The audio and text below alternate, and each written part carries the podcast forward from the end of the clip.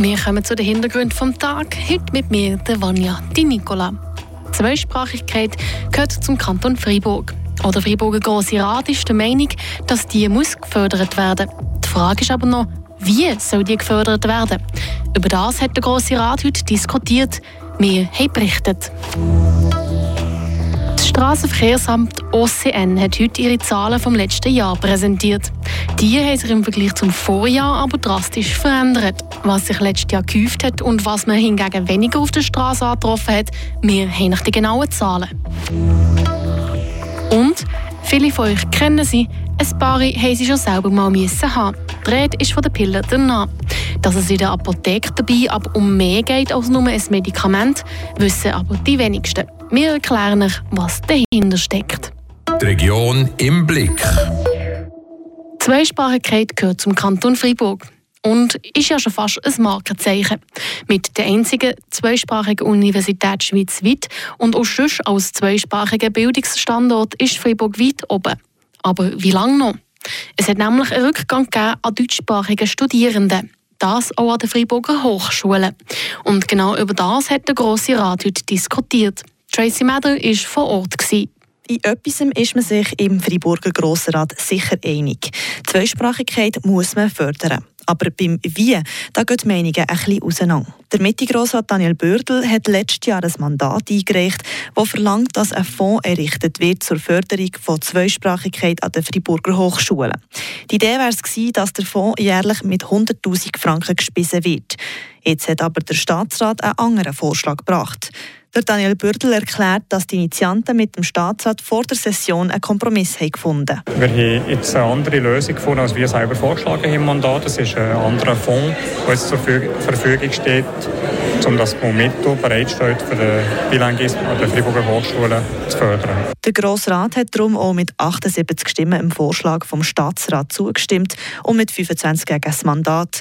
Der Mitte-Grossrat Bernhard Altermann erklärt, dass der Grossrat die Idee vom Mandat im Grundsatz gut hat gefunden. Allerdings ist die Dotierung von 100.000 Franken für einen Fonds, der jährlich wieder muss gespissen werden muss, nicht die richtige Lösung gesehen, weil die Summe zu klein ist einerseits und man durch das ein neues Instrument schafft, das sehr komplex administrativ wird. Und deswegen hat der Grossrat es vorgezogen, einen bestehenden Fonds zu öffnen und dort mehr Geld reinzutun mit dem gleichen Zweck. Also schlussendlich hat der Grossrat im Sinn der Förderung zur Zweisprachigkeit an Freiburger Hochschulen abgestimmt. Jetzt erwartet er aber vom Staatsrat auch eine schnelle Umsetzung von dem. Der Staatsrat muss jetzt dafür sorgen, dass das Reglement von diesen bestehenden Fonds angepasst werden. Das ist allerdings äh, ein kleineres Problem.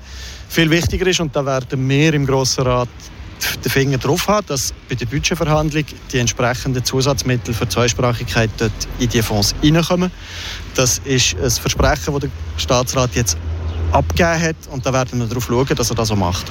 Sagt Bernhard Altermatt von Mitte-Partei. Ob die deutschsprachigen Studentinnen und Studenten mit diesen Bemühungen auch wieder mehr in ihrem Heimatkanton studieren oder sogar zurückkommen von den außerkantonalen Hochschulen, wird sich dann zeigen. Heute hat das Amt für Straßenverkehr und Schifffahrt ihre Zahlen vom letzten Jahr vorgestellt. Und dabei sind doch einige Zahlen markant anders gewesen, als noch in den Jahren davor. Weniger neue Autos, weniger Neulenker, aber dafür mehr Bussen und Permi-Entzüge. Genaue Details dazu hat der Fabian Weber für uns. Jahr im 2022, da sind noch 18% weniger frische Permis ausgestellt als noch in beiden vorherigen Jahren. Das hat auch einen klaren Grund, sagt der Direktor vom Ozean, Marc Rossier. Im Jahr 2021 war die Nachfrage nach Fahrprüfungen merklich höher. Dies war wegen der Einführung der Lernfahrausweises ab 17 Jahren. Und auch für die großen Motorräder.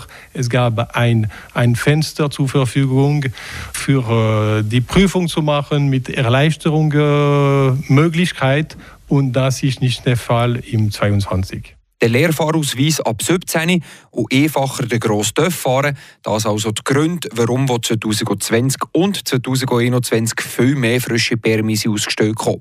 Löschjahr, da ist sozusagen nur bei den Zahlen wie 2019 gewesen. Der Trend der geht aber eher nicht sein. Gleich sieht es auch bei den frischen Autos aus. Seit 2016 sind nämlich weniger frische Autos immatrikuliert gekommen. Löschjahr, das sind es 10% weniger gewesen, hat sicher aber auch mit der Pandemie und dem Ukraine-Krieg zu tun. Mehr hat es dafür Elektroautos gegeben, was der Marc Rossier sehr begrüßt.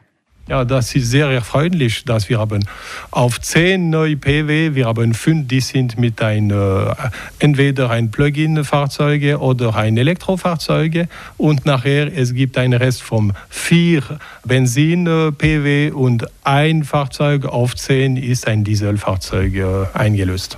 Das zu den frisch eingelösten Autos im Kanton.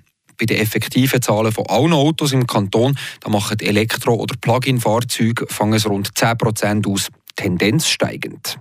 Die gleiche Tendenz die hat es auch bei den Administrativmaßnahmen gegeben, die das OCN verheicht. Also Permienzüge oder Verwarnungen.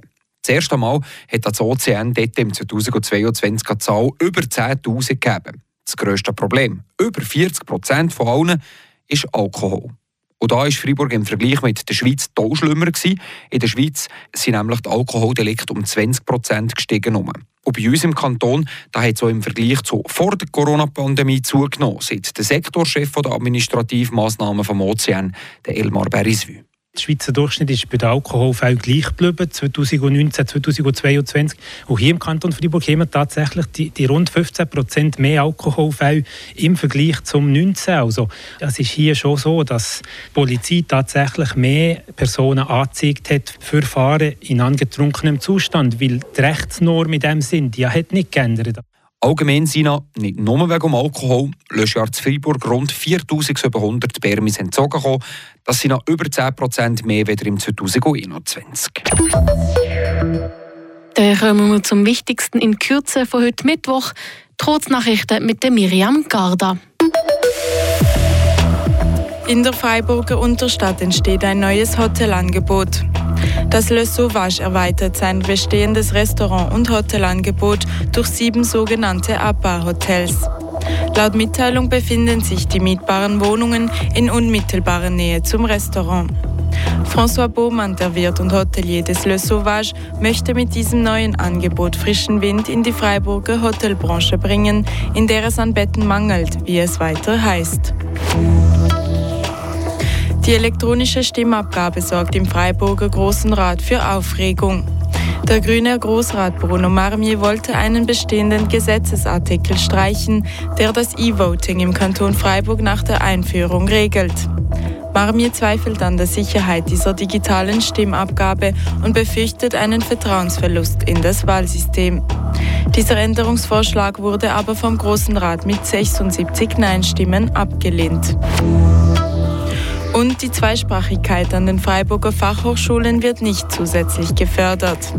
Der Freiburger Große Rat hat die Schaffung eines entsprechenden Fonds abgelehnt. Die Initianten forderten einen jährlichen Betrag von 100.000 Franken. Der Rat stimmt stattdessen dem Vorschlag des Staatsrats zu.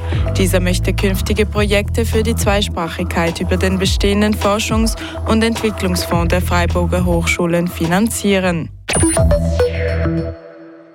Einige von euch haben vielleicht schon mal am Morgen danach den Gang in die Apotheke gemacht, um sie zu holen. Die Rede ist von den Pillen danach.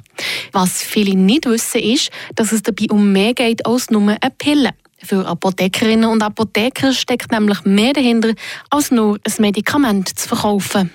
Egal mit welcher Situation die Apothekerinnen und Apotheker konfrontiert werden, zu den Pillen danach gehört ein Pflichtgespräch, erklärt die Friburger Kantonsapothekerin Sophie Maillard. Ces situations sont prises de manière très professionnelle. Die Situationen werden professionell gehandhabt. Die Gespräche werden in einem abgrenzten, isolierten Raum diskret durchgeführt, damit auch der Schutz der Patientin gewährleistet wird. Der Apotheker schaut nach, was er für sie machen kann. Qui conduit l'entretien et qui euh, regarde ce qu'il peut faire. Da es dabei um die Ausgabe von einem Medikament geht, sind Apothekerinnen und Apotheker dazu verpflichtet, der Kundin vorher ein paar Fragen zu stellen. Es wird gefragt, aus welchem Grund die Person eine Notfallverhütung braucht. Das ist aber nur ein Anhaltspunkt, um zu verstehen, was passiert ist und um andere Probleme auszuschließen. Es geht dabei vor allem darum, die Patientin gut können zu beraten, welche Pillen danach sie näher bekommt. Das ganze Gespräch passiert zudem nicht einfach an der Kasse, sondern zum Schutz der Privatsphäre der Kundinnen in einem separaten Raum. Und das sogar in den kleinsten Apotheken, sagt Sophie Maillard. Die Apotheken haben die Pflicht, einen separaten Raum für Beratungsgespräche zu haben, der isoliert ist und die Privatsphäre des Gesprächs garantieren kann. Das ist so im Freiburger Gesetz verankert. Das heisst, dass jede Apotheke muss können Beratungsgespräche für Notfallverhütung anbieten pour Die Apothekerinnen und Apotheker sind für diese und zahlreiche andere Situationen ausgebildet. Trotzdem können es aber auch Situationen geben, wo auch ein gut ausgebildeter Apotheker Unterstützung braucht.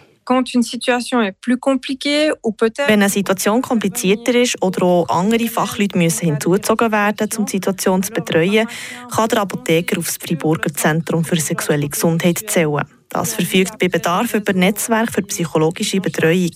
Wichtig ist aber, dass eine Kundin von kompetenten Fachpersonen betreut wird. Wenn im Gespräch der Verdacht auf eine Vergewaltigung aufkommt, dann sind Apothekerinnen und Apotheker dazu verpflichtet, der Kundin die Möglichkeit von einer Anzeige darzulegen. Schlussendlich entscheidet aber die Kundin, ob sie damit zur Polizei gehen oder nicht.